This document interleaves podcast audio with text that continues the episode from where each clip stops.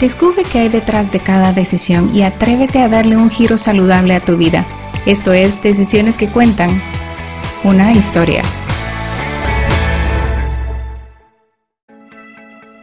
¿Sabes conducir el vehículo de la comunicación? Si no has aprendido a manejar la comunicación, para, porque estás en riesgo de tener graves accidentes. Hola, soy Sharon Falconer, Health Coach y anfitriona en este podcast de Decisiones que Cuentan. Hoy estaremos escuchando algunos aspectos importantes de la comunicación y van más allá de lo que son meramente las palabras. Hay muchos factores que influencian una buena comunicación y para desarrollar el tema tengo como invitada a Lidia Jiménez. Lidia es licenciada en Ciencias de la Comunicación, presentadora de congresos juveniles, locutora profesional y comercial, predicadora y líder ministerial en fusión de Iglesia Vida Real. Roosevelt. Escuchemos y aprendamos algunos conceptos básicos sobre la comunicación.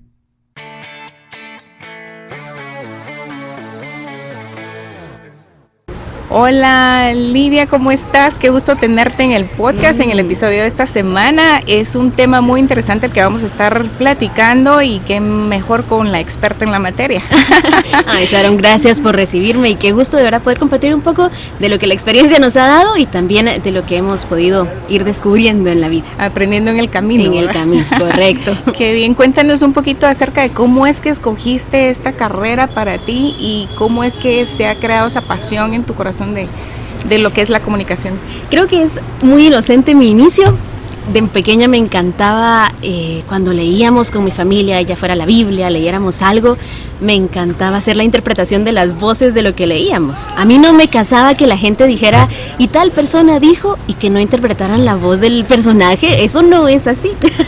como la elocuencia, como la entonación. Como, como, el personaje, ¿verdad? Dice, y Jesús dijo, dejad a los niños venir a mí o sea, yo quería escuchar que se interpretara de la forma en que estaba escrito, porque definitivamente el narrador no era el mismo que el actor, ¿verdad? Claro. Ese tipo de cositas pasaban en mi mente de siete años. Más adelante me mm, gustaba muchísimo la animación japonesa y escuchaba mucha música japonesa y entonces busqué una radio en línea que fuera de música japonesa. Y en esta radio que encontré, eh, no se abrió la oportunidad, pero uno de los locutores abrió otra radio y yo aprecio mucho a esta persona porque él eh, me escuchó hablar en algún momento y me dijo, mira, ¿por qué no grabas una, un demo o, más bien una presentación de mi programa? Y grabé y hoy en día escucho eso y me da pena, pero, pero fue la primera vez que yo escuché, wow, mi voz puede sonar bien. Y así empecé con ese gusto por la, por la locución específicamente y también el poder pensar que uno puede dejar un mensaje positivo en otras personas es tan retador desde el área comunicativa hasta desde qué vas a transmitir. Entonces eso era un reto para mí desde pequeñita, el decir yo quiero dejar algo positivo en otras personas. Y eh, creo que fue parte de lo que involucró el que yo me dedicara a la comunicación. Ay, qué genial, qué bonito. y entonces, eh, ¿cuándo, ¿cuándo fue que empezaste a trabajar en eso? Yo empecé a estudiar primero comunicación y en el segundo año de la universidad yo dije, no puedo solo no estar aplicando lo que estoy eh, aprendiendo y de por sí el campo es bastante complejo en Guatemala y en todos lados, cualquier carrera, si uno no se dispone a hacer algo, es complejo. Pero entonces yo decidí que le iba a preguntar a Dios. Yo le dije, Dios, yo quiero cuatro cosas para mi siguiente trabajo. Quiero un lugar donde pueda servirte, un lugar donde me paguen, un lugar donde pueda estudiar y trabajar y que haga lo que me gusta. Y entonces en esa época Eric Barrondo acababa de ganar la medalla olímpica y le preguntaba a una chica en CNN y le decía qué le dirías a la gente que se queja de falta de oportunidades en Latinoamérica. Y él dijo es que no hay falta de oportunidades, hay falta de gente que se levante a buscar esas oportunidades y a hacer algo. ¡Qué genial! Y para mí fue, es cierto, muy linda voz puedo tener según yo, pero si yo no voy y busco esas oportunidades, nadie va a venir a mi casa a decir, Lidia quiere ser la próxima voz de Guatemala. No. Entonces yo tenía que hacer mi parte fui a una radio, justo en esa época estaban pidiendo eh, currículums y llevé mi demo y demás, hice todo el proceso y no me llamaron. Pasaron seis meses y no me llamaban. Y Pasaba enfrente del edificio y les tiraba el pelo y les decía al cabo que ni quería. no, pero sí quería. Hasta que en el tiempo de Dios eh, me llamaron para hacer un casting hice el casting, eh, hice la entrevista y pues se abrió la puerta. Y así empecé yo en la radio teniendo 19 años. Eh, y creo que fue una, una bendición desde el inicio, desde que se abrió esa puerta. Ay, qué genial. O sea, ahí, ahí empezaste y básicamente ese fue el trabajo de tu vida. sí, ahí empezó eh, el área de aplicarlo, digamos. Ah, siempre estuve tratando de capacitarme en muchas áreas. Creo que uno no debe nunca dar por sentado lo que sabe o lo que cree que es bueno haciendo, sino que necesita estar constantemente capacitándose por salud propia, ¿verdad? Por uno sentirse útil primero que nada y en segundo lugar por realmente ser efectivo en las personas que, te escuchan, ¿verdad? Más en, en el medio. Entonces, sí, ahí empezó esta eh, esta área ya aplicada al mundo real, porque en mi cuarto pues yo grababa, hacía cosas y demás, ¿verdad? Pero, pero ya en la vida real ahí empieza, empieza mi, mi carrera en la comunicación. Qué bonito. ¿Y qué piensas tú básicamente que, es la comunicación? Porque todos nos comunicamos de una forma u otra. Eh, yo hasta ahorita, recientemente con esto del podcast, fue que empecé a, comunicarme con la gente que quisiera escucharme. Tenía, sentí que tenía un mensaje importante que dar después de que aprendí muchas cosas en la certificación que hice. Y lo único que me que encontré fácil para hacer fue esto el podcast. No fue fácil, pero que era no tan complicado, exacto, que no tan complicado como entrar a una radio, por ejemplo, ¿verdad? Correcto. Entonces, eh, investigando esto fue lo que encontré. Dije, bueno, arranquemos en esto, pero la comunicación no es solo de, de, una persona a otra, sino que hay muchas facetas de la comunicación, muchas plataformas de comunicación también. Entonces, explíquenos un poquito acerca de esto.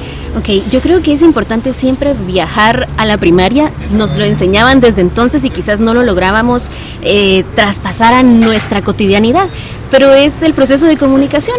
Siempre escuchamos que había un emisor, un receptor, un canal, un mensaje, tú lo decías hace un momento, y hay algo que no nos explicaron en esa época y es la diferencia entre la comunicación y la transmisión de información. Porque cuando está un emisor, solamente manda un mensaje, ¿verdad? Y el receptor recibe ese mensaje y ya. Y eso es solo información, estás transmitiendo algo sin la retroalimentación del, del receptor. Sin embargo, la comunicación requiere de que tú emitas un mensaje, que llegue el mensaje correctamente a la otra persona y que esa persona te dé una retroalimentación para que tú sepas que tu comunicación fue efectiva. Y muchas veces todos esos factores los dejamos por un lado y no, tal vez a veces solo nos enfocamos en tengo que compartir un mensaje y ya, no me importa si se entendió. De hecho, hay una frase que yo detesto y la leí una vez y dije, no, eso no está bien, porque decía, yo soy responsable de lo que digo y no de lo que entiendas. Pero eso es totalmente falso, eso es lo peor que podemos hacer como comunicadores. Realmente debemos generar las condiciones ideales para que el mensaje sea transmitido correctamente. Entonces tú decías hace un momento, yo quería transmitir un mensaje y no sabía cómo. La idea estaba ahí, es algo valioso. Y lo que tuviste que hacer en su momento fue evaluar tus posibilidades. Y hoy en día la gente que te sigue, la gente que te escucha, es porque realmente tú has logrado encontrar lo que ellos necesitan escuchar, ¿verdad? Entonces, eh, yo creo que es bien importante nosotros tener claro que es un privilegio ser emisores. A veces no, no, lo, no lo vemos como eso, solo lo vemos como un, como te decía, tal vez fuera del, del, podcast, eh, como nacimos hablando y entonces nos tocó aprender a hablar y ya. Pero no, tenemos que ser responsables con lo que estamos compartiendo. Entonces, entender la responsabilidad como emisores, entender que hay un canal que nosotros vamos a utilizar hay un mensaje que debe ser bien ideado, hay un mensaje que debe pasar por nuestra mente, hay un mensaje que debe ser construido, un discurso de hecho que deberíamos construir y que tengamos de alguna forma la retroalimentación de la persona que está del otro lado. Entonces, esa es la comunicación, esa es la comunicación real. Y pasa tanto como en una entrevista, como en un medio, como en tu casa, cuando te levantas y dices buenos días. Es un emisor que intencionalmente está diciendo quiero decirle buenos días a mi mamá por ejemplo. Entonces, si mi mamá no me responde, hasta se siente raro porque le dije buenos días. ¿Le hablé a la pared o qué? Exacto, ¿verdad? Entonces ahí es cuando empiezan a haber esos problemas en la comunicación. Y eso es bien interesante, porque a veces solo nos quejamos, es que no, la gente no me entiende, o no logro tener conversaciones sanas, o siempre me, viendo este caso como íntimo y cotidiano que creo que con el que es con el que todos nos podemos identificar y es la comunicación con nuestra familia. ¿Por qué hay tantas a veces discusiones? ¿Por qué a veces no nos entendemos? Y es ahí donde, donde entra uno de los aspectos del proceso de comunicación, que a veces ignoramos y te lo decía también hace un momento y es el ruido, ¿verdad? Tanto el ruido como ambiental, ¿verdad? Si estuviéramos en medio de, yo que sé, una construcción y yo te dijera buenos días, obviamente va a ser difícil que me escuches. Pero también hay otro tipo de ruidos que generan esos eh, bloqueos en la comunicación. Un ejemplo, son las percepciones que tenemos de las otras personas, a veces prejuicios que generamos de la otra persona. Por ejemplo, una persona tal vez no se viste muy bien y entonces creemos que, ay, no, no, no se merece que la trate bien, ¿verdad? Y tal vez es una persona pudiente, una persona, yo qué sé, y no la tratamos con respeto por ciertas cosas que pasan primero en nuestra mente. Entonces, eso es un ruido, eso es un bloqueo, eso es un prejuicio. Otro ejemplo, cuando nosotros tenemos mucha confianza con alguien. Y eso es muy curioso porque pasa en las relaciones familiares. Generalmente no hay límites entre padres e hijos e hijos y padres. Nacimos siendo de los padres y los padres pues siempre estuvieron con nosotros. Entonces no hay límites en la forma en que nos comunicamos y eso genera definitivamente ruidos en nuestra comunicación. Entonces, bueno, ya te di como muchas cosas, pero lo que me preguntabas es esa parte de la comunicación es un proceso. Tenemos que entenderlo como proceso para que realmente le prestemos importancia a cada una de las etapas. Ah, que lo hagamos naturalmente cuando hablamos es una cosa, pero si somos intencionales, solo comprobar un día, decir, bueno, hoy voy a ser intencional en la forma en que comunico, vamos a notar una diferencia. Sí, qué genial todo esto que acabas de mencionar. Y hoy precisamente eh, estaba revisando mis redes sociales y vi un tweet de, de una persona que sigo que puso, muchas, muchas veces nos enfocamos en aprender más idiomas y hablar dos, tres idiomas inclusive, pero sería mejor que nos enfocáramos en entender un idioma mejor, ¿verdad? Entonces, tenemos nuestro idioma materno y a veces ni siquiera entendemos nuestro propio idioma porque no sabemos expresarnos ni comunicarnos ni tener esa percepción correcta porque muchas veces es un prejuicio. Em, tú mencionaste algo que era la comunicación con la familia yo quisiera que habláramos un poquito más acerca de la comunicación con uno mismo, porque a veces uno mismo, cuando, cuando tú dijiste, le dije buenos días a mi mamá y tal vez ni me contestó, ahora y uno dice, bueno, le hablé a la pared, pero ¿qué pasa también cuando nosotros nos levantamos y nos vemos al espejo y empezamos a comunicarnos solo por esa visión que tenemos del espejo de no me gusta mi cabello, o me siento con esta lonja, o ay, mi nariz no sé qué, o las orejas no sé cuánto, y empezamos a tener esta comunicación interna con nosotros que tal vez no le llegamos a verbalizar, y peor si la llegamos a verbalizar, porque entonces empieza a, generar ese poder sobre nosotros, ¿verdad? Entonces podríamos comentar un poquito acerca de, de, esta comunicación interna que tenemos. Sí, definitivamente. Creo que si lo regresamos al proceso de comunicación, yo lo pondría en la construcción del mensaje, ¿sí? Y ese mensaje nosotros definitivamente hay comunicación con nosotros mismos y todo depende de qué estemos sembrando en nosotros, ¿verdad? No podemos pretender ver eh, florecer algo que no hemos sembrado. Y si hemos sembrado algo que no es bonito, que, que no que es monte, maleza, eso es lo que vamos a ver en nosotros.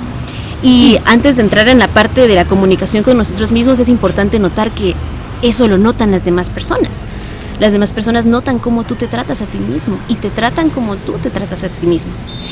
A veces dedicamos mucho tiempo y es importante definitivamente a la salud externa, ¿verdad? Eh, a vernos bien, a vernos, tal vez incluso hasta hacer ejercicio y demás, pero no le dedicamos tiempo a ese, ese interior que ese amor propio. Exacto, exacto, que necesitamos ser intencionales. Ahora, ¿qué pasa? Muchas veces el tiempo, la falta de tiempo, las muchas responsabilidades, lo menos que nos quieren, eh, de, lo que nos queda, es tiempo para nosotros mismos. Sin notar que vamos a ser más efectivos en todo alrededor si le dedicamos tiempo a lo que pasa adentro. Entonces, definitivamente la forma en que piensas va a afectar va a afectarte y va a afectar a tu entorno. Entonces, si tú estás pensando constantemente, yo no puedo, yo no soy capaz, yo realmente no nací para esto, ¿de dónde vas a sacar la energía, la fuerza para ejecutar lo que estás planeando, lo que estás proponiéndote? De hecho, ¿de dónde van a nacer sueños si desde ya tú te, te, te bloqueaste en que no funciona? Entonces, tanto como tu comunicación puede tener un efecto en las otras personas, puede tener un efecto en ti mismo, definitivamente. Yo a veces me encanta poner es así como el reto, ¿verdad? Decir, prueba con una sola cosa. Hoy piensa, eh, no sé, piensa en alguna de las áreas que te está costando si tal vez es tu, es tu área física, di, soy hermosa, soy, soy guapo, soy atractivo. Solo por, por jugar, por probar en un día, hacerlo. Y mira cómo te va en el día. Y cuando veas que estás a punto de decir, ala, qué cabello más feo. No, pero si soy hermosa, ¿sí? Y entonces no es engañarte a ti mismo. O sea, si hay algo que mejorar, es importante hacerlo. Sin embargo, si es algo que está pasando en tu interior, empieza a jugar contigo mismo. Una recomendación, escucha cómo te hablas. A veces nos insultamos más nosotros a nosotros mismos Totalmente. que realmente el entorno. Entonces, ay, es que yo soy bien inútil, ay, es que yo soy tan desordenada, ay, es que yo, ¿verdad? Entonces empezamos nosotros a ponernos etiquetas a nosotros mismos. Ahora, volviendo al proceso de comunicación, si tu mensaje está construido con estos ruidos alrededor, porque también son ruidos, ¿verdad? Lo que pasa en tu mente son ruidos, tu comunicación no va a ser efectiva, tu comunicación no va a ser sana. Entonces, volviendo al ejemplo del buenos días, si tú te despertaste diciendo, es que realmente el día de ayer fue bien feo, yo hice esto y no tendría que haberlo hecho, entonces ya empiezas tu día mal, ni va a haber un buenos días. El buenos días va a venir de tu mamá y la que, va, la que no va a contestar vas a ser tú, ¿verdad? En este Claro. ejemplo. Entonces afecta, afecta todo en tu entorno lo que te dices a ti mismo. Y es que em, cuando hablamos de comunicación también no nos damos cuenta de que los medios publicitarios tienen un impacto porque obviamente están comunicando algo. Y a veces lo que comunican nos hace a nosotros entrar en un proceso comparativo también. Correcto. Y eso empieza a hacer nido en nuestra cabeza y los pajaritos empiezan a volar encima y cuando los dejamos que caigan sobre el nido y se asienten y, y- y empiecen a vivir ahí, es donde empezamos con estos pensamientos eh, tóxicos hacia nosotros mismos y nos empezamos a atacar con este tipo de frases y palabras Correcto. que dicen, no, yo, yo no soy tan bonita como tal persona o como fulana de tal, yo no tengo esta otra habilidad. Y esa comunicación es la que nos empieza no solo a, a hacer nuestra autoestima más vulnerable, Correcto. sino que empieza a afectarnos a nivel psicológico y físico, de salud y, y todo eso. Entonces, la importancia de la comunicación, como tú bien lo has dicho, no es solo comunicación interpersonal como normalmente lo vemos, sino que también a nivel a nivel individual, que yo creo que es donde más nos afecta. Sí, y yo de hecho y haría la invitación, como les digo, conmigo siempre van a tener retos y ahí les voy a decir, hagan esto, hagan otro. Pero hagan un listado de qué ruidos permiten en su comunicación, tanto consigo mismos como con otras personas. No es que tu comunicación tenga que ser perfecta siempre. Va a ser proceso de hoy me funcionó esto, mañana no, ¿verdad? Ese es, ese es el deseo. Ese es el deseo de realmente no pretender que nuestras vidas sean perfectas, sino que sean sanas. Y eso es una diferencia muy grande. Entonces, volviendo a esta parte que tú me decías, si nosotros nos recordamos de nuestra versión de cuatro años, cinco años, una versión sin preocupaciones, una versión todavía en su mayoría, idealmente, eh, sin tanto eh, prejuicio construido, sin tantos mo- moldes o modelos a seguir y demás. Éramos nosotros mismos, éramos genuinos y no nos despertábamos diciendo, ay no, hoy tengo que cumplir tal cosa. No, nosotros éramos niños y disfrutábamos. Y justamente me parece eh, puntual lo que mencionabas porque empieza en esa etapa a llegar eh, diferentes mensajes de diferentes lados. Uno son los medios de comunicación, otros son las personas que conocemos que tal vez estando dañadas por dentro empiezan a decir, ay, la nena como que está un poquito gordita, ¿verdad? Es que mucha comida le dan. Y la niña de seis años, ¿verdad? Entonces, eh, desde ese momento empiezan a haber ataques. No que la gente sea mala, ¿verdad? Sino son personas también dañadas que sin querer dañan a más personas. Y entonces empiezan a dañarnos, siendo nosotros vulnerables de pequeños, y entonces construimos ideas de nosotros mismos desde entonces, A las heridas del corazón. a las heridas del corazón. Y yo siempre digo, yo tengo 26 años. Si mis errores, o más bien si mis hábitos no sanos hoy en día tardaron 26 años en construirse, no tengo que desesperar si de un día para otro no tengo hábitos sanos. Tengo que ser intencional en construir esos hábitos, eso sí, pero no estresarme, no frustrarme porque no lo he alcanzado. Solo ser intencional en ser un progreso eh, constante, ¿verdad? En algo progresivo. Entonces, volviendo a los medios de comunicación. Definitivamente nos ponen un estándar demasiado inalcanzable e imposible por la cantidad de edición, por la cantidad de cosas falsas que se proyectan. Y ese punto que acabas de decir, por la cantidad de edición, es básicamente lo que nosotros vemos también mm, eh, muchas veces en las personas cuando están heridas y empiezan a usar disfraces, maquillajes para tapar la realidad y dar otra comunicación al, al, prójimo o inclusive ante el espejo. Exacto. vemos hoy en día incluso, pues tal vez no vemos tanto televisión hoy en día, tal vez vemos más series, no sé, en lo personal, pero lo que sí vemos mucho son redes sociales. Y a veces no se necesita de una super influencer para que yo me sienta incómoda conmigo misma. A veces es solamente con mi amiga que publicó que se fue de viaje. Y yo no, aquí estoy viendo una historia de ella disfrutando de la vida y yo estoy aquí en el trabajo.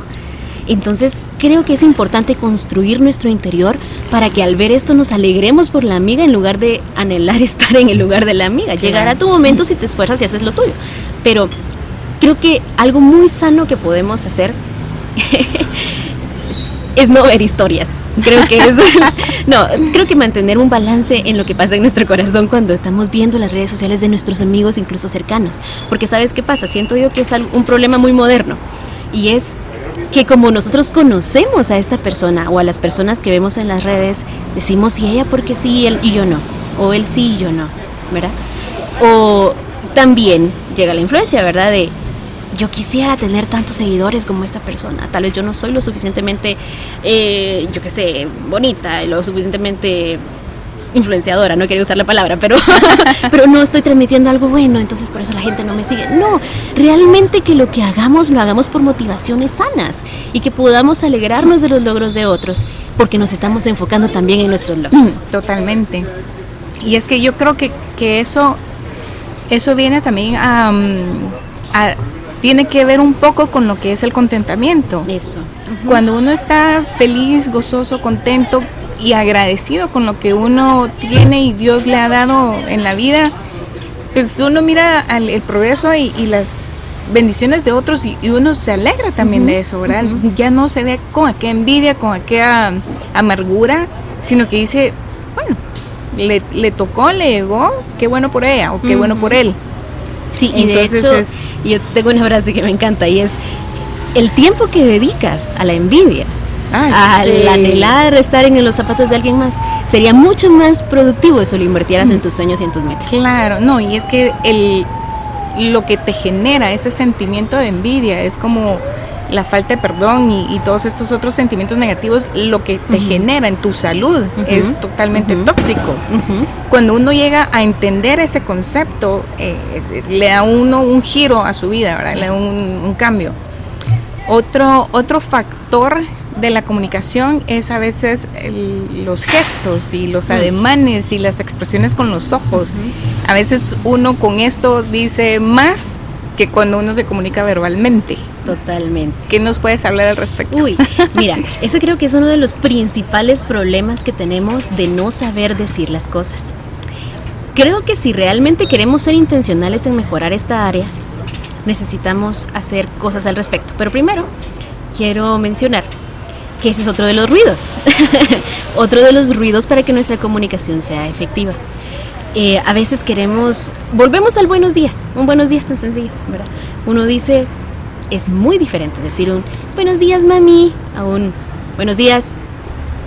Ahí ya le arruinaste el día a la otra persona y ya reflejaste lo que hay en tu corazón el movimiento de nuestras manos, incluso la posición corporal, pues hay estudios completos de lo que tu posición corporal está eh, proyectando y tal vez tú no estás queriendo decir eso, pero tu cuerpo lo está diciendo, generando bloqueos según la posición de tus manos y es un tema muy extenso, pero sería interesante si pueden buscar un poquito de, de eso, ¿verdad? Lo que estás proyectando con la posición de tu cuerpo, con tu expresión corporal.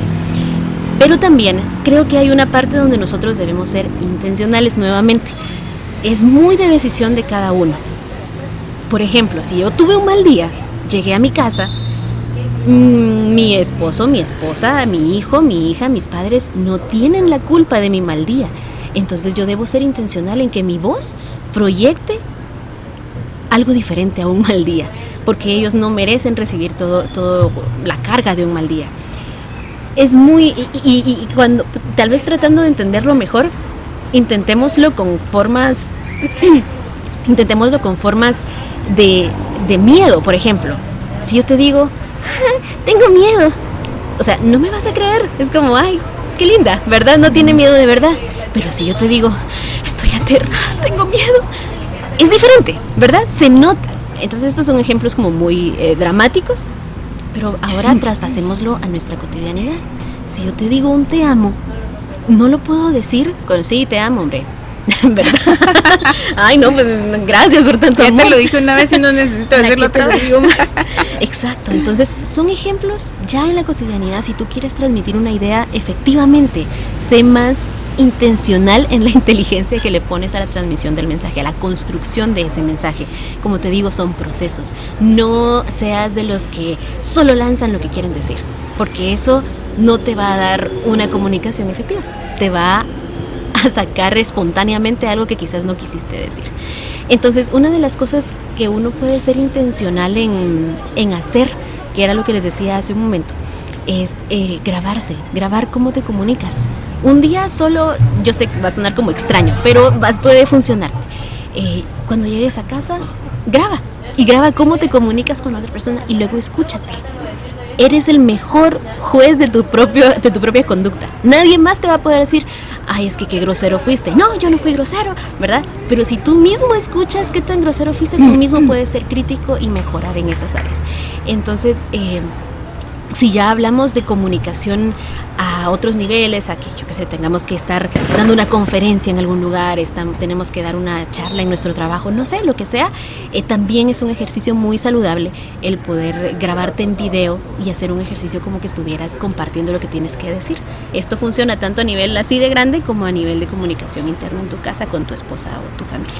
Claro, y es que ahorita que mencionas eso, Em, de grabarse y escucharse y que uno sea el juez, uno a veces aprende todos, no a veces, ¿verdad? O sea, uno definitivamente aprende estos patrones en la familia, de, de, lo que tú has vivido y escuchado en tu entorno familiar de pequeña, es lo que se te impregna y así normalmente es como uno llega a ser de adulto. Y mm, pues yo recuerdo la forma de hablar de tanto de mi mamá como de mi papá de repente no eran las más agradables y, y habían situaciones en donde uno escuchaba ciertas entonaciones que dice uno, ay, qué feo se oye. Y uno no se da cuenta que uno muchas veces suena igual. ¿Verdad? Pero como ya lo trae uno impregnado, eso así es como lo escuchó y así lo aprendió, uno lo replica sin darse cuenta. Correcto. Y se llega a dar cuenta hasta que la demás gente le dice a uno, mira, o sea, estás hablando gritado o tu tono o bajale, ¿verdad? Y uno dice, no, pero es que no estoy hablando así. y, y efectivamente, sí uno está hablando con esa entonación, pero uno ya no se da cuenta. Y algo que tiene que ver con esa formación que nos dieron es lo que te decía al inicio, nos enseñaron a informar, no a comunicar. Entonces tú te estás tranquila con que comunicaste lo que querías decir, según uno, ¿verdad? Pero la, realmente solo informaste con el tono que quisiste y no te importó qué pasó en el corazón de la otra persona. Ahí está la retroalimentación. Y esa es la verdadera comunicación, cuando tú te interesas en saber eh, qué está pasando, ¿verdad? Cuando es un va y viene. Claro. Pero cuando solo es información es eh, eso que tú decías en este momento, una tal vez una instrucción, una, una transmisión de información grosera en algún momento, fuerte en algún momento, que nunca hubo interés en saber qué pasó en tu corazón cuando yo dije esto. Si somos nuevamente intencionales, en comunicar, debemos preocuparnos por, ¿estás bien con lo que dije? ¿Verdad? Eh, eh, perdón, fui grosero, ¿verdad? Te da esa parte donde la otra persona tiene la confianza de decirte, disculpa, pero no, y uno puede recibir esa, esa retroalimentación. No estamos acostumbrados a ello. Eso no es común. Y no nos gusta que nos critiquen o nos digan que estamos haciendo las cosas mal. Y justamente porque lo vemos como crítica. Lo vemos como un, eres una mala persona, eres una mala mamá, eres una mala esposa, una mala hija, un malo eh, papá. Pero si nosotros por un momento pausáramos la emoción de decir, es que no soy lo suficiente, y realmente decir, ¿qué pasó en el corazón de esta persona cuando yo dije eso? entonces habría comunicación.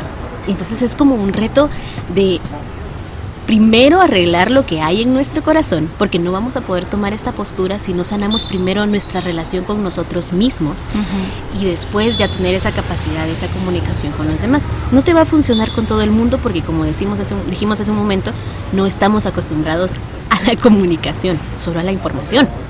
Entonces, eh, tal vez sea un proceso complejo dependiendo con quién hables, pero inténtalo. Claro. Y lo primero, como bien lo has mencionado, es reconocerlo, ¿verdad? Una vez se lo mencionaron a uno, ya no solo una persona, sino varias personas, y uno dice, bueno, tal vez sí tienen razón, ¿verdad? Exacto. Entonces ya empezar a trabajar en, eso no es fácil, como cualquier cambio de hábito, no, no es fácil, pero no es imposible. Exacto. Es solo de, de empezar a trabajar pasito a pasito. Cuando menos sintamos, ya vamos a estar más conscientes en el momento de que hacemos una entonación determinada, ¿verdad? Diferente, correcto, correcto. Buenísimo. Em, hay algo que a mí me gusta mucho decir cuando doy talleres de comunicación y lo voy a decir en el área técnica, pero después lo traspasamos al área personal. Y es que es muy curioso porque cuando nosotros grabamos nuestra voz o nos grabamos en video, generalmente es, ay, no, no, no, yo no quiero escucharme. Sí, a mí me, pasa, a mí me pasa. Y cuando empecé con el podcast fue así horrible. Y es un proceso que uno tiene que, superar. Y algo que yo le digo a los pues, estudiantes o los, a las personas que van a mis talleres es, si a ti no te gusta escucharte, ¿qué te garantiza que alguien más te va a querer escuchar? Si a ti no te gusta cómo suenas, ¿qué te garantiza que tu receptor va a disfrutar de cómo suenas? Entonces el proceso o el, la responsabilidad es primero enamorarte a ti mismo con tu voz. Esto yo lo, menciono con el uso de la voz, ¿verdad? Enamorarte a ti mismo, escucharte y decir, ok, no me gustó, pero puedo mejorarlo. Entonces tal vez si le pongo unos, algunos sube y bajas, aquí suena más bonito, ¿correcto?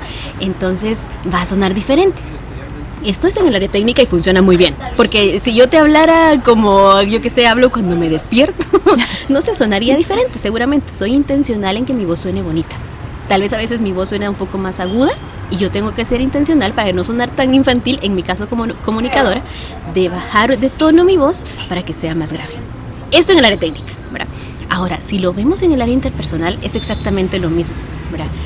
Si a mí no me gusta cómo me veo, si a mí no me gusta cómo me comunico, si a mí no me gusta cómo me, no sé, cualquier cosa que pase en mí, ¿qué me garantiza que otras personas van a querer escuchar cómo me trato a mí mismo? Si no los voy a tratar igual. Entonces, el poder conocernos a nosotros mismos, eh, no está mal decir, realmente creo que sí me he insultado mucho. No está mal. Está bien reconocerlo, de hecho es súper sano, porque de, ese, de esa salida de negación empiezas a construir. Y dices, no, pues ahora quito esto, ahora trato de hacer esto.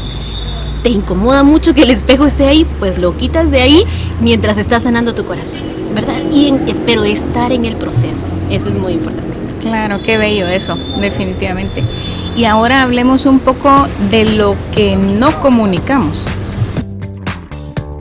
Para que conozcas más de mi contenido, me encuentras en redes sociales y mi página web como Decisiones que Cuentan o sharonfalconer.com.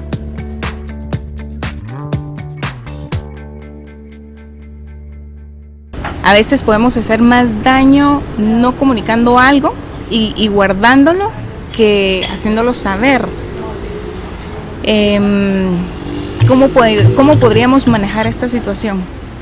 Nuevamente en lo en lo técnico, a mí me gusta a veces decir que no le tengan miedo a los silencios. Sin embargo, hay que saber usarlos. ¿sí? Y eso no significa que siempre deba haber silencios. Un silencio bien colocado da una pausa bonita. Lo acabo de hacer. Te da como intriga, te hace decir, ¿qué va a decir? ¿Verdad? Por ejemplo. Pero si yo pasara toda la entrevista en silencio, no, no hay mensaje, no, hay comunicación. no hay comunicación. De hecho, hay, hay comunicación, no la que quisiéramos, de hecho. Hay una, tal vez ella no está interesada en estar en la entrevista, o hay un, ay, tal vez se caen mal, no sé, ¿verdad? Hay mensaje aún en el silencio. Entonces, es importante que lo tengamos presente en lo que hacemos. Cuando alguien te pregunta cómo estás y solo dices bien, y la otra persona realmente estaba interesada en saber cómo estabas, estás comunicando con tu silencio tu bien seco está comunicando. No quiero hablar al respecto. Exacto. o no eres lo suficientemente inteligente como para comprender lo que, lo que pasó en mi día. Dependiendo cuáles sean las heridas en el corazón de la otra persona, puede imaginar infinidad de mensajes. Entonces nosotros de nuevo debemos ser responsables de no dejar un campo abierto a ese silencio, porque hay muchas vías, como te digo, ¿verdad? No eres lo suficientemente inteligente para mi mensaje. Eh, no eres la persona importante como para compartirte mi mensaje. No eres eh, la persona con la que quiero compartir este mensaje. Entonces imagínate qué doloroso para quien lo recibe. Pongámonos nosotros también en los zapatos de quien recibe el silencio. Y eso también eh, nos, nos permite después ponernos en los zapatos de la otra persona. No es que estén malos los silencios, ¿verdad? Es importante entender eso, pero bien utilizados. Esto, como te digo, en el área técnica como en el área interpersonal. Incluso contigo mismo. A veces es importante hacer un silencio de todo lo que ves en el día. ¿Verdad? Esto no tanto en comunicación, pero sí hacer una pausa y desconectarte de todo. Todos necesitamos esa como, como un reinicio, ¿verdad? Un silencio. Tus relaciones interpersonales a veces también van a necesitar un estar en silencio y disfrutarlo, pero que estés seguro que el mensaje que estás enviando es el correcto. Claro. Que sea un disfruto estar en silencio contigo, a un eh, eh, encontraste a un no quiero hablar contigo, ¿verdad? Pues sí, sí, al final el silencio eh, puede enviar muchos mensajes. Puede enviar muchos mensajes y puede ser el equivocado. Asegúrate de que tu silencio está comunicando lo que realmente quieres usar y no lo uses en abuso, ¿verdad? Claro, y es que el silencio a veces puede hacer mucha bulla y más bulla de la que a nosotros nos gustaría o de la forma incorrecta. Por ejemplo, en una relación de pareja, digamos si algo se oculta, si no se dice, si no se comunica correctamente, y, luego se llega a enterar por un, una conversación X y, llega a salir una información de, algo que no se comentó en su momento de repente, ese silencio en ese momento que no se comentó y que después salió a luz, llega a la mente de la persona de una forma equivocada ya se empieza a maquilar una situación que tal vez no ocurrió. Correcto. Luego, después de que eso llega a la mente, sale por nuestra boca y crea una acción. Puede ser, eh, dependiendo de los casos, puede ser una acción de enojo, puede ser una acción, a veces no sé si de felicidad, porque dependiendo qué tipo de situación, puede generar felicidad si es una sorpresa agradable, ¿verdad? Pero si es algo que no se esperaba, de repente ese silencio en ese momento ha creado un abismo y ha creado un problema más fuerte de que si se hubiera comunicado en el momento preciso. Correcto, el silencio lleva en sí un mensaje todo el tiempo. Por ejemplo, si yo estoy hablando contigo y estoy en silencio, estoy comunicando que estoy escuchando, siempre cuando te esté viendo a los ojos, por ejemplo, porque si tú estás hablando y yo, no sé, tal vez hasta me levanto, yo qué sé, estoy transmitiendo mi silencio, un mensaje equivocado en mi silencio. Y como lo dices, es correcto, ¿verdad? Así es. Si nosotros escondemos cosas, no comunicamos cosas, nos puede traer consecuencias más difíciles a futuro. A menos que intencionalmente haya, como te digo, un silencio bien utilizado está bien. Si quieres usarlo para una sorpresa, va a estar bien y va, va a funcionar. Pero si está mal utilizado, definitivamente más va a traer heridas, más va a traer dolor, porque tiene un mensaje. Lo que comunica a la otra persona, lo que te decía hace un momento. No eres importante, no eres valiosa. Uh, no te compartí esto porque, no sé, alguna puede generar mil mensajes en nuestro corazón, ¿verdad? En el receptor. Entonces, tal vez siempre manteniendo el concepto de la comunicación que tiene retroalimentación, asegúrate de que tus silencios estén llevando el mensaje correcto si en algún momento pasa. No tengas miedo de hablar las cosas. ¿Verdad? Esto para las relaciones interpersonales. Si en algún momento estuviste en silencio con alguien, no sé, a mí me pasa, a mí me pasa que disfruto mucho eh, con amistades que, con los que podemos estar en silencio en un lugar. Y no sé, es mi, es mi personalidad y gracias a Dios tengo amigos con los que puedo hacer eso. Y nos, no, nos, no nos incomodamos, no nos peleamos, no, ay, es que no me habló durante toda la cena. No, pasamos tomando café, leyendo tranquilos, por ejemplo. Pero para mí... Eso, el hecho de la compañía. Exacto. Para mí ese no es problema pero muy probablemente para un extrovertido eso va a ser problema. Entonces entender personalidades y demás, y si en algún momento, por ejemplo, en pareja, tú eres introvertido o introvertida y estás casado o casada con un extrovertido, tienes que entender que para un extrovertido la comunicación es importante. Es la base de su energía. Entonces, eh, si tú estás en silencio un momento, vas a notar que está incómodo. Esa es tu retroalimentación. Si ves que está puro, pura hormiguita moviéndose de uno a otro, te está comunicando, te está diciendo no soporto este silencio, ¿verdad? De la misma forma, si el Es el lenguaje corporal. Es el lenguaje corporal, es conocer las personalidades también. Ahí entran muchos, como te digo, son muchos factores los que entran en la construcción de ese mensaje. En el caso, por ejemplo, de un extrovertido, si estás habla y habla y habla y habla y ves que la otra persona solamente ya no puede más con su vida porque necesita su tiempo de descanso, también esa retroalimentación es importante, que note su, su, su, su lenguaje corporal y también, ¿por qué no preguntarle? ¿Quieres que descansemos?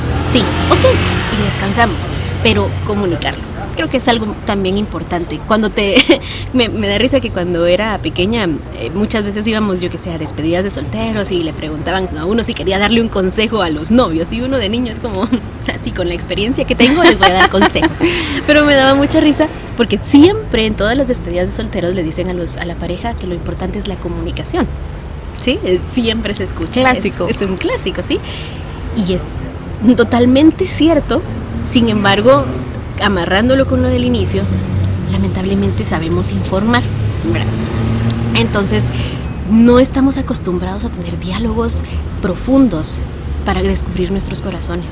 Entonces yo diría, no le tengas miedo a eso, no le tengas miedo a hablar las cosas. Si algo te incomoda, no lo guardes y comunícalo, dilo. Eso sí, con todo lo que ya hablamos hace un rato, ¿verdad? No lo vas a decir a los gritos, no lo vas a decir con, el, eh, con los ojos de odio, no, hablando en paz. Y si en algún momento la, la, la comunicación se convierte en una discusión, tener la capacidad de decir, hagamos un alto, tomemos un tiempo por sanidad de ambos, porque ya cuando se alteran las emociones, la fogata lastima, empieza a arder y se quema la casa. Entonces es como, no, tengamos un momento, descansemos y no le tengas miedo de verdad a hacerlo cuando esté pasando. Y la otra persona cuando tú le digas eso, va a decir, ok, está bien. No estoy casi segura que no te va a decir, no, yo quiero seguir discutiendo. No, va a decir, ok, está bien, bueno. Sí. Y al rato ya se arregla, se, están más tranquilos, vuelven a platicar. Pero eso es lo curioso de lo que hablábamos, ¿verdad? De que en las relaciones interpersonales uno de los factores que puede generar ese ruido es la confianza, lamentablemente. No tenemos límites, generalmente pasa con, con nuestras personas cercanas, con padres, hijos, hermanos y con, con pareja, ¿verdad? Esa línea de confianza, estoy segura que tú no le hablas a, las, a tus amigos como le hablas a tu esposo o a tus padres, ¿verdad? ¿Por qué? Está ese factor de confianza ahí. Con nuestros papás hablamos lo que sea y lamentablemente a veces también lo decimos como sea. Ahora ya fuera de la casa uno se comporta, a veces se, hasta dice la gente, ¿verdad? Ay, es que en la calle tan linda, pero quien la conociera, ¿verdad? Por ejemplo, ¿verdad? sí. Y es precisamente por esa línea de confianza. No es que esté mal, solo hay que saber traspasar eso que hacemos afuera también a nuestras relaciones de confianza. Por eso a veces pasa de que quienes más nos lastiman son los que más cerca tenemos. ¿Verdad? Porque Totalmente. no están esos límites. Y porque hay cierto nivel de afecto, amor y cariño, porque si me lo dice una persona que ni conozco, digo, ahí sé que sabe. Uh -huh. Y no Correcto. le pongo atención, ¿verdad? Pero Correcto. si me lo dice mi esposo, uh -huh. ahí ya entra la susceptibilidad, la vulnerabilidad, los sentimientos y dice uno, a la me hirió o me, me, dolió lo que me dijiste, ¿verdad? Sí, exacto. Entonces es otro factor in interesante. Sí, que como te digo, yo catalogo todo esto en los ruidos de la comunicación, uh -huh. ¿verdad? Eh, que tenemos que estar conscientes de que están ahí afectando nuestro mensaje. Están, ahí están. Sí. Solo necesitamos eh, saber limar lo que no debería estar ahí, ¿verdad? Porque no es que esté mal la confianza, no es que esté mal que tengamos esa cercanía con esos seres queridos. Al contrario, aprovechemos esa confianza para nosotros construir en ellos. La Biblia habla muy claro de que nuestra boca o da vida o da muerte. Entonces, si no estás dando vida a tu pareja, si no estás dando vida a las personas que tienes cerca, lamento informarte que probablemente estás dando muerte. ¿verdad? Si no estás construyendo, estás destruyendo no hay un área neutra. Si crees que estás en un área neutra, estás destruyendo. Entonces es sí. importante recordar que tanto tus palabras como tus acciones van a tener repercusión en los que te rodean y están comunicando. Y qué lindo esto que acabas de decir, porque ahí es donde vemos que el poder de la palabra es inalcanzable, ¿verdad? Lo que, lo que nosotros estamos hablando, básicamente lo estamos profetizando. Uh -huh Increíble. Lidia, me ha encantado todo esto que hemos platicado el día de hoy. Eh, por favor, danos así como tres, cuatro tips importantes que tenemos que empezar a poner en práctica ya el día de hoy para que nuestra comunicación sea efectiva, no solo con las demás personas, sino con nosotros mismos. Muy bien. Primero que nada, no le tengas miedo a reconocer errores. Si fallas, reconócelo y arréglalo, tanto con otras personas como contigo mismo. Es el inicio de la sanidad, salir de la negación. En segundo lugar, creo que mantener presente todos los días el poder decir, hoy voy a agregar valor. Y decir, le voy a decir a tres personas las cualidades que reconozco en ellos. Y no adular, sino más bien decir, mami, realmente sos la mejor cocinando. Mami, qué pila sos para tu profesión. Papi, qué pila sos tú para hablarle a otros, para instruir a otros. Sí, ser intencionales en reconocer cualidades de otros. Porque cuando tú empiezas a ser positivo, realmente todo en tu entorno empieza a ser positivo. Y creo que en tercer lugar, la parte del silencio. No le tengas miedo a las pausas. No le tengas miedo a darte cuenta que estás haciendo algo mal y detenerte. Tu comunicación efectiva va a depender de que seas intencional en cada una de las etapas de la comunicación, del proceso de comunicación. Entonces, si haces una pausa para construir mejor tu mensaje, tu receptor te lo va a agradecer muchísimo. Qué lindo eso que, acabas de decir y me trae a la mente el segundo punto que mencionaste de decir halagos o, decir cosas positivas de los demás y eso me trae a la mente lo que es el enfoque. Muchas veces cuando uno se enfoca en las cosas feas, solo cosas feas ve, pero cuando uno empieza a enfocarse en las cosas bonitas de otras personas, eh, tu entorno empieza a cambiar porque empiezas a ver lo bonito y lo agradable de todo. Y no solo de las otras personas, sino que de uno también. Y que de hecho incluso la gratitud, el poder decir gracias por algo. No tienes idea lo que va a cambiar en tu vida el que le agradezcas a otras personas lo que hacen. E incluso agradecerle a Dios por las cosas que, te da. Va a opacar toda preocupación, toda pena, toda, toda angustia. Si en tu casa tú le agradeces a tu esposo por lo que sí hizo, en lugar de reclamarle por lo que no hizo, muy probablemente a la semana vas a haber hecho lo que no hizo. Así que la gratitud y el reconocer las cualidades de otras personas van a cambiar. Tal vez no vas a ver un cambio inmediato y no te frustres, pero que de ti nazca esa, esa, ese positivismo, esa positividad, no sé, no estoy segura cómo. Eh, pero tienen la idea. El ser positivo para, para poder eh, ver en tu entorno cosas positivas. Genial. Cuéntame, Lidia, ¿dónde la gente te puede conocer? ¿Cómo te contacta? ¿Cómo puedes saber un poco más de ti? Y si tienes algún curso o taller que escuché ahí durante la conversación que tenías alguno, cuéntanos un poco de eso. Bueno, en mis redes sociales me encuentran como Lidia Jiménez Sosa. Estoy en Instagram, en Facebook, en Twitter. Y precisamente sí comparto algunos talleres de comunicación. Trato de incluir algunos temas, no todos los que me gustaría compartir. Estoy trabajando sí en un curso a, largo a mediano plazo que esperaría estar lanzando el próximo año ya para capacitar más recurrentemente, pero los talleres que estoy dando se llaman Equípate para comunicar y te damos algunos aspectos, como una mochila, ¿verdad? Tú metes en la mochila lo que vas a utilizar y ya decides tú si lo usas o no. Lo llevas contigo, lo conoces, pero ya tú decides si lo usas. Como, como de primeros auxilios. Exacto. Como lo que hablamos hoy, te dimos ahí algunas ideas para poder mejorar. Tú decides si lo aplicas. Entonces, esos talleres estoy ahí dando y a la orden también en diferentes actividades de comunicación para eh, presentar y demás. Así que en eso. Buenísimo. los talleres este año no los pudimos hacer por ese traspaso yo de trabajo, ¿verdad? Que me quise acoplar mucho a donde estoy ahorita con mi papá. Pero mm, justo ahorita estamos planificando uno para, mm, para septiembre, ¿verdad? Y entonces solamente es un, día como de 4 o 5 horas, no recuerdo bien el programa ahorita. Y lo que compartimos es cosas de dicción, ¿verdad? Como lo que te decía al inicio, yo veo la comunicación como que involucra muchos aspectos. ¿verdad? Tu aparato fonador que nadie te enseña a usarlo. O sea, uno nace usándolo. Cuando uno llora de bebé, uno usa su diafragma, su diafragma, ¿verdad? Y uno expulsa aire y lo expulsa bien, pero uno no sabe usarlo hoy en día, ¿verdad?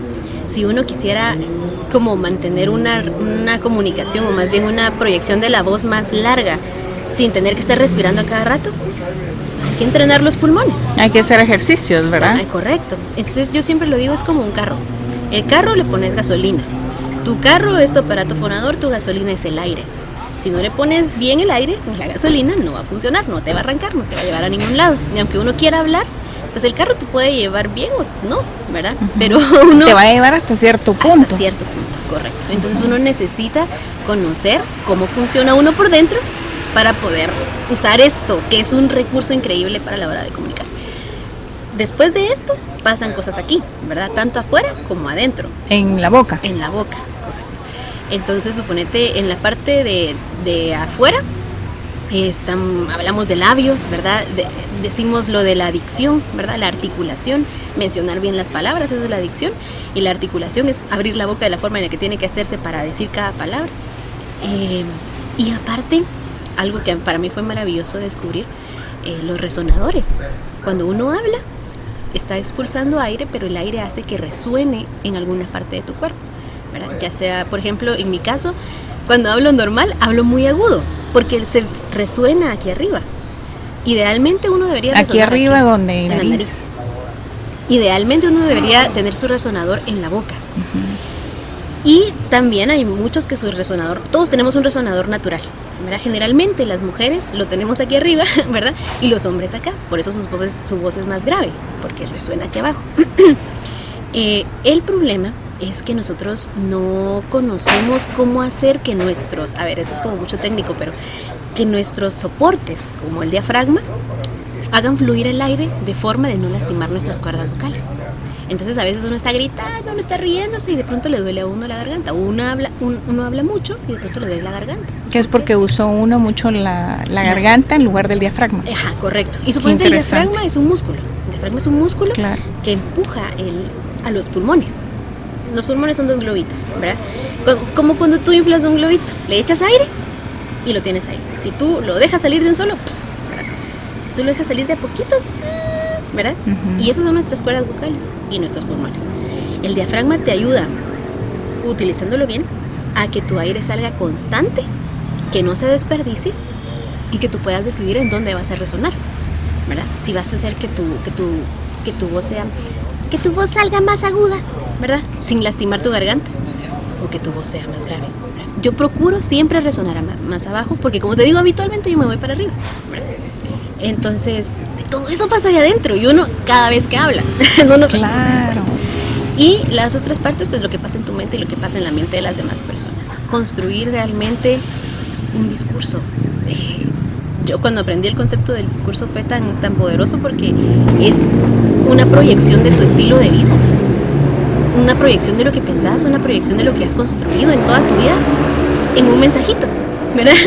Eh, es una ideología que se expresa en unas palabras. Entonces uno tiene que ser responsable con lo que está metiendo en esas palabras. La, la mejor improvisación es la que no se improvisa, ¿verdad? La mejor improvisación es la que se prepara. Eso pasa acá. en la mente. Ajá. Y luego ya lo que pasa en la mente del receptor que ya involucra todo lo del ruido, ¿verdad? Porque hasta aquí no habíamos salido de aquí, pero ya que salió, ya que se expresó, que se expresó correcto, ya hay muchos factores. Entonces, por ejemplo, en el podcast, ¿verdad? Pues nosotros ahorita transmitimos un mensaje. Las personas que lo reciben van a tener muchos ruidos para escucharlo. Percepciones, eh, tal medio vez ambiente. medio ambiente, ¿verdad? Eh, tanto ruidos en el entorno como ruidos en su interior cuando uno está hablando, ¿verdad? Eh, dando un curso, dando una conferencia, dando lo que sea. La hasta la forma en la que te vistes, ¿verdad? Si decidiste usar un color que no era, ¿verdad? Eh, que si te peinaste mal, que si te maquillaste mal, eso va a ser un ruido, ¿verdad? La comunicación, al final el mensaje ocupa un pequeño porcentaje de la, de la comunicación realmente lo que... El mensaje como palabras en, sí. Correcto. Mientras lo que realmente, o lo que ocupa un buen porcentaje, es la forma en que tú proyectas, la forma en que tú sonríes, incluso hasta el volumen de tu voz. ¿verdad? Todo es que son demasiados factores, a veces uno se abruma, pero es solo de dejarlo fluir natural, ya lo traemos, o sea, Dios nos creó comunicadores. Claro es como, es como lo que digo yo, un estilo de vida no es que sea una dieta, sino es un conjunto de hábitos trabajando juntos. Igual aquí con la comunicación, no es que sea solo el mensaje que transmitimos verbalmente, sino que es todo lo que acabas de mencionar, ¿verdad? Es increíble. Sí, como al final nadie nos enseña, y lo que hablamos al inicio otra vez, ¿verdad? nadie nos enseña a hacerlo bien. Que nos haya salido natural en algún momento de que, por ejemplo, tú, ¿verdad? De que tal, yo estoy segura que tú tampoco era como que comieras mal de joven, ¿verdad? Yo sé que tal vez te cuidabas y todo, porque así te gustaba, Dios te diseñó así. Entonces ya lo traías de cierta forma y ahora el, conocimiento adaptado a lo que traías natural construye algo lindo, ¿verdad? Lo mismo en la comunicación.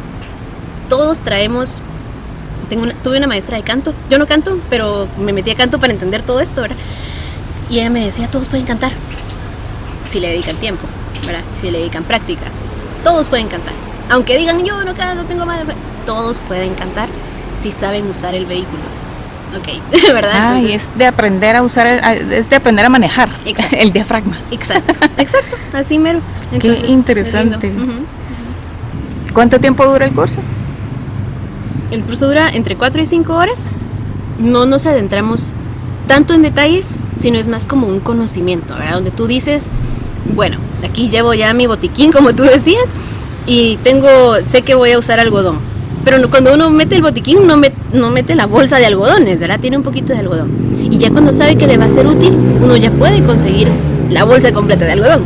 Es lo mismo, nosotros tratamos de dar como aspectos eh, hacerte notar que necesitas ver estos aspectos, ¿verdad? Y ya tú puedes después profundizar. Entonces, hacemos justamente un ejercicio de autoconocimiento, la forma en que te estás percibiendo tú y cómo te perciben otras personas para poder entonces comunicar de mejor forma. Porque a veces esos mismos prejuicios de lo que tenemos, de lo que creemos que la gente piensa cuando estamos comunicando, nos hace comunicar de mala forma. Entonces, si realmente supieras qué está percibiendo la persona que te escucha, tal vez tu comunicación podría cambiar. Entonces hacemos un ejercicio donde ellos pueden, o donde los estudiantes pueden eh, analizar la forma en que ellos se perciben y escuchar de otros la forma que lo perciben en un ambiente sano, obviamente sin críticas destructivas, sino más bien para construir en su corazón la seguridad de que pueden ser buenos comunicadores.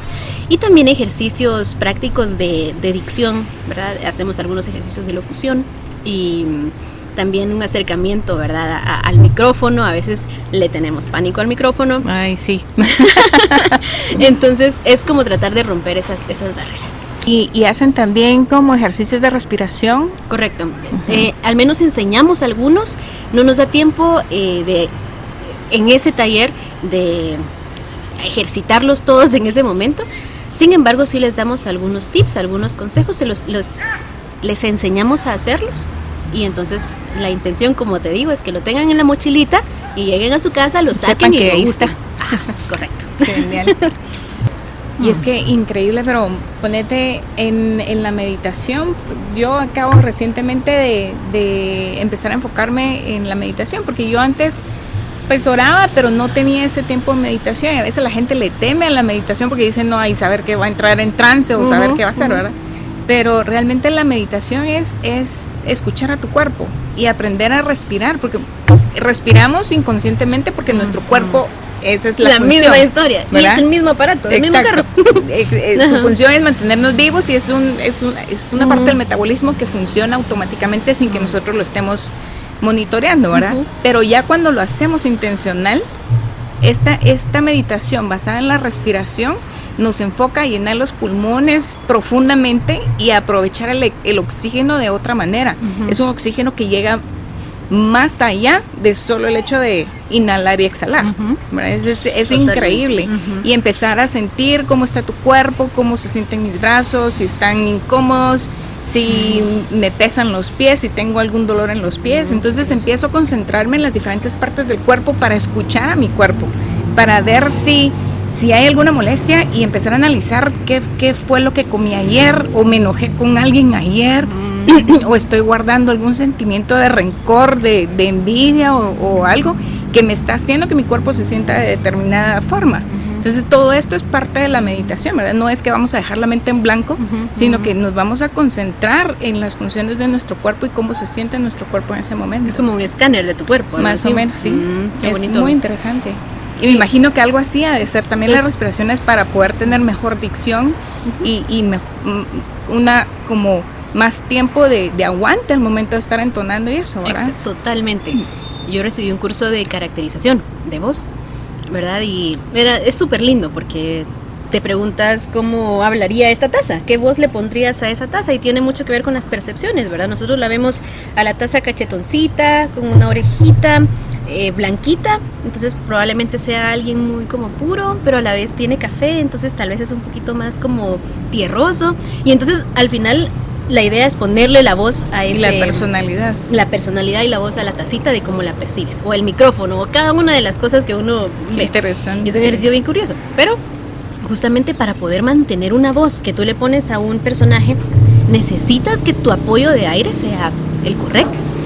Entonces sí, uno empieza a descubrir justo lo que tú decías, a escanear en dónde está sonando mi voz, dónde está vibrando mi cuerpo cuando yo estoy hablando. Entonces es un ejercicio que tú podrías hacer. Cuando tú estés hablando de lo normal, de lo natural, empezar a sentir, ah, ah, aquí está vibrando. Entonces probablemente estoy usando mi voz neutra, ¿verdad? Mi voz de, de boca. Y si empiezo a hablar un poquito así, ah, aquí está vibrando. Se pasó para la nariz. Ajá, correcto. Entonces, resonó en la nariz, porque el aire salió aquí, ¿verdad? Pero la, como una guitarra, ¿verdad? Cuando tú estás tocando la guitarra, el sonido resuena en la guitarra, y, ¿verdad? O sea, en el cajón. Claro. Y lo mismo es tu cuerpo. Y por eso tiene tanto sentido con lo que decías en este momento, porque es un escáner también. Entonces, por ejemplo, yo ahorita no estoy usando mi diafragma para hablar, estoy hablando natural, digamos, pero yo sí, en lo personal, cuando yo grabo o cosas así, trato de dejarle libre el espacio a mi, a mi diafragma. Para, que, tenga el... Para que empuje. Entonces, suponete, ya no te salen gallitos, ya no eh, te sale tan garrasposa la voz o yo qué sé, porque entonces tu, tu apoyo te está haciendo que la voz salga clara, que la voz salga como tú quieres que salga. Ahora, una cosa es tener el apoyo y otra saber manejar tu aire. Entonces, lo que tú decías en un momento es justo lo que nosotros usamos para esto. Si no llenamos bien nuestros pulmones, eh, no vas a tener aire para usar. Te va a durar dos segundos. Si tu apoyo está muy como suelto, digamos, te, te empuja el aire de un solo, te quedas sin aire de un solo. Claro. Y te toca respirar otra vez. Y también eh, la facilidad que te da el que puedas estar hablando bastante con tu apoyo ahí metido y no tengas que estar respirando a cada rato porque si no se escucha mal y demás, ¿verdad? Entonces es, es, un mundo fascinante. Fascinante, fascinante, sí. Y que creo que, que no es imposible, ¿verdad? Es realmente lo traemos ya natural, solo es de ubicarlo. Lo que decías del escáner, eso es... A mí me decían mucho cuando yo eh, estudiaba, estudié, no me recuerdo en qué curso fue que uno tiene que imaginarse mucho su, su interior. Pero ahora hay algunos cursos de ya científicos del aparato fonador. Hay un curso que viene de, Dinamarca y creo que hay, solo hay una maestra ahorita dando, es con relación al canto. Pero ya es científico donde te dice así esto está pasando y usted puede ver lo que está pasando en su cuerpo. Pero en esos inicios a mí me decían, imagínese mucho su, su, lo que está pasando por dentro, por dónde va pasando el aire, dónde está su aire, a dónde está saliendo, ¿verdad? Entonces es un, una de imaginación. Sí. Y es que sí, es un músculo y si no lo ejercitamos se atrofia. Correcto. Y de hecho, fíjate que yo eh, no me he adentrado en eso, solo he aprendido a usar, seguramente los uso naturalmente y ni me doy cuenta, solo he aprendido a usar el diafragma, pero hay cuatro apoyos aparte del diafragma. O sea, el diafragma es uno y hay otros tres que están en, tu cuerpo que te permiten apoyar eh, el aire y uno decide cómo los usa. Pero sinceramente de, eso sí desconozco los otros tres.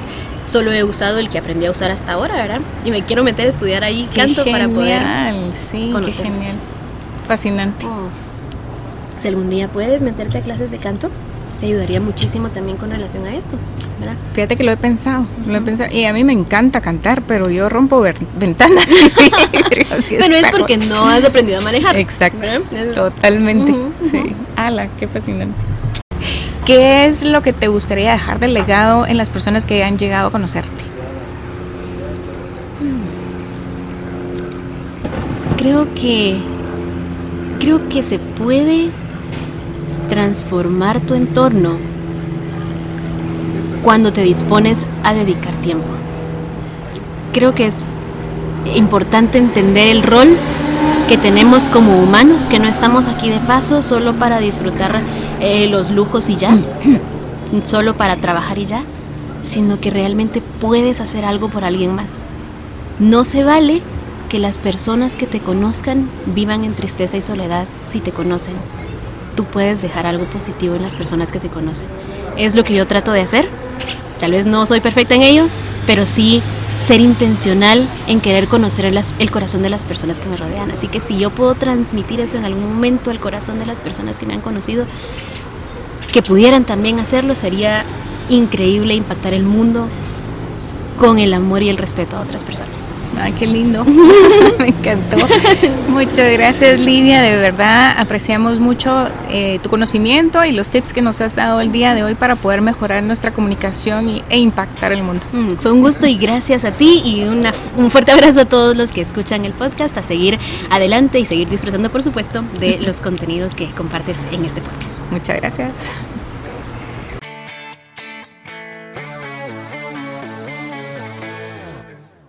Aseguro que no te imaginabas todos los factores que influyen en la transmisión del mensaje que deseamos dar a conocer cuando las palabras salen de nuestra boca.